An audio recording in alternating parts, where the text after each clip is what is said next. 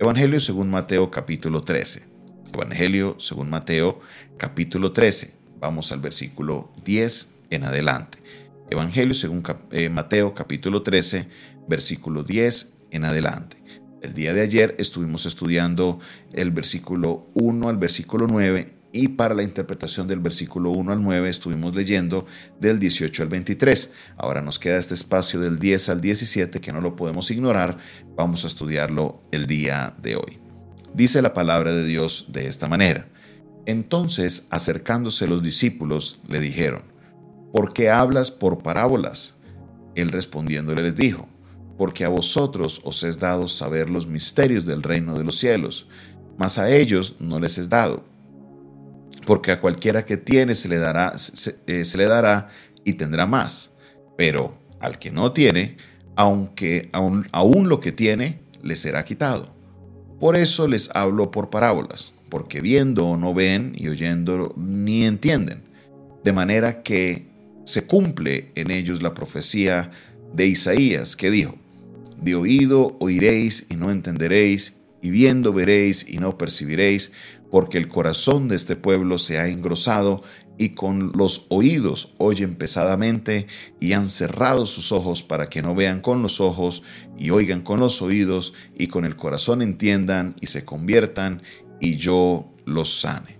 Pero bienaventurados vuestros ojos porque ven y vuestros oídos porque oyen, porque de cierto, de cierto os digo que muchos profetas y justos desearon ver lo que veis y no lo vieron, y oír lo que oís y no lo oyeron.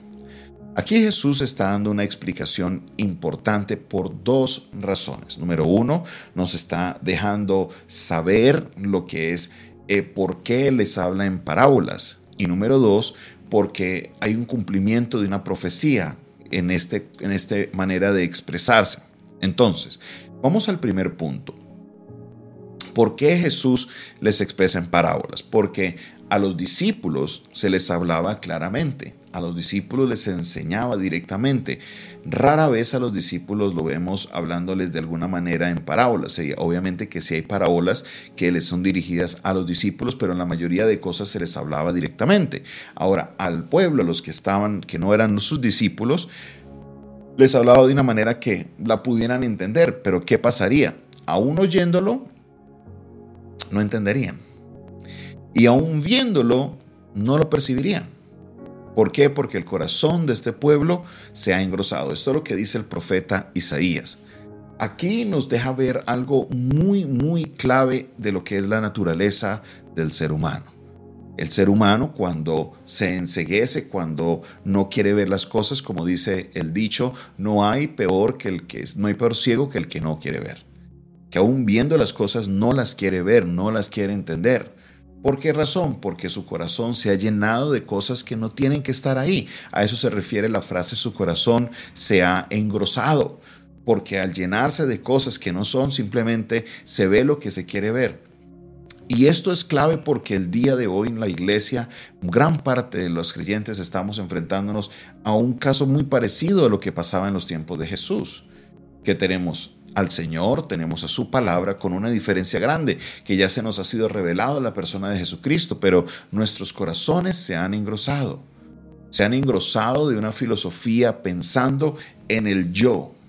El centro de todo, la canción de esta de nuestro hermano Israel Houghton, en vez de decir el centro de todo eres Jesús, es el centro de todo soy yo, el centro de todo soy yo, desde el principio hasta el fin yo soy, yo quiero ser, que todo esté alrededor mío. Ese es el estilo de vida de muchos creyentes desafortunadamente durante este tiempo. Su corazón se está engrosando. Entonces quieren que los mensajes vayan de acuerdo a lo que a ellos les gusta.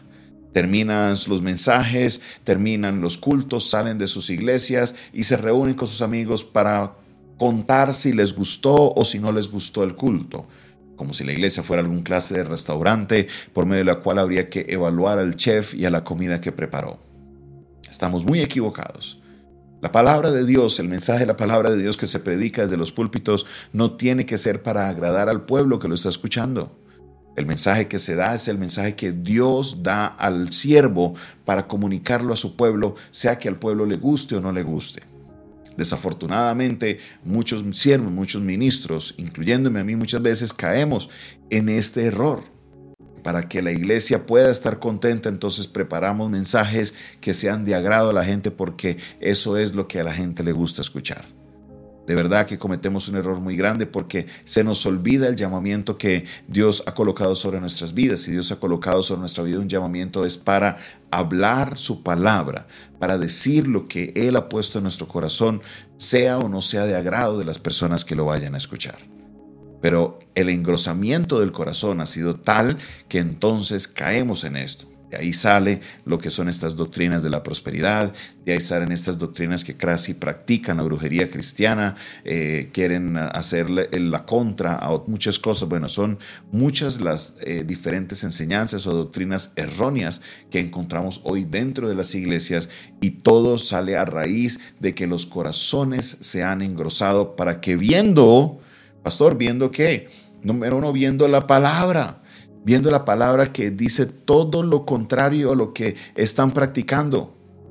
Y lo peor de todo es que le dicen a uno muchas veces, pastor, yo sé, pero, colocan ese pero, yo sé que la Biblia dice, pero, mi hermano, la, la palabra de Dios no tiene peros. La palabra de Dios es clara y directa. Tenemos que ser obedientes a la palabra de Dios. No podemos decir pero, pero, pero, no. Si la palabra de Dios lo dice, debemos de cumplirlo. Punto. Pero nuestros corazones se han engrosado. Que aún oyendo la palabra, no la oímos. ¿Qué quiere decir esto? Que sabemos lo que dice, sabemos lo que eh, vamos a escuchar, pero optamos por ignorarlo. ¿Por qué? Porque los corazones se han engrosado. Entonces, como iglesia tenemos que llevar a la práctica eso. Entendemos el por qué Jesús les hablaba en parábolas, porque ellos, viendo al Mesías, no lo entendieron, lo crucificaron. Anduvieron con Jesús y se preocupaban era lo que Jesús podía hacer por ellos. Solamente estaba ese remanente de los doce, que luego fueron los setenta, y el día del Pentecostés eran los 120.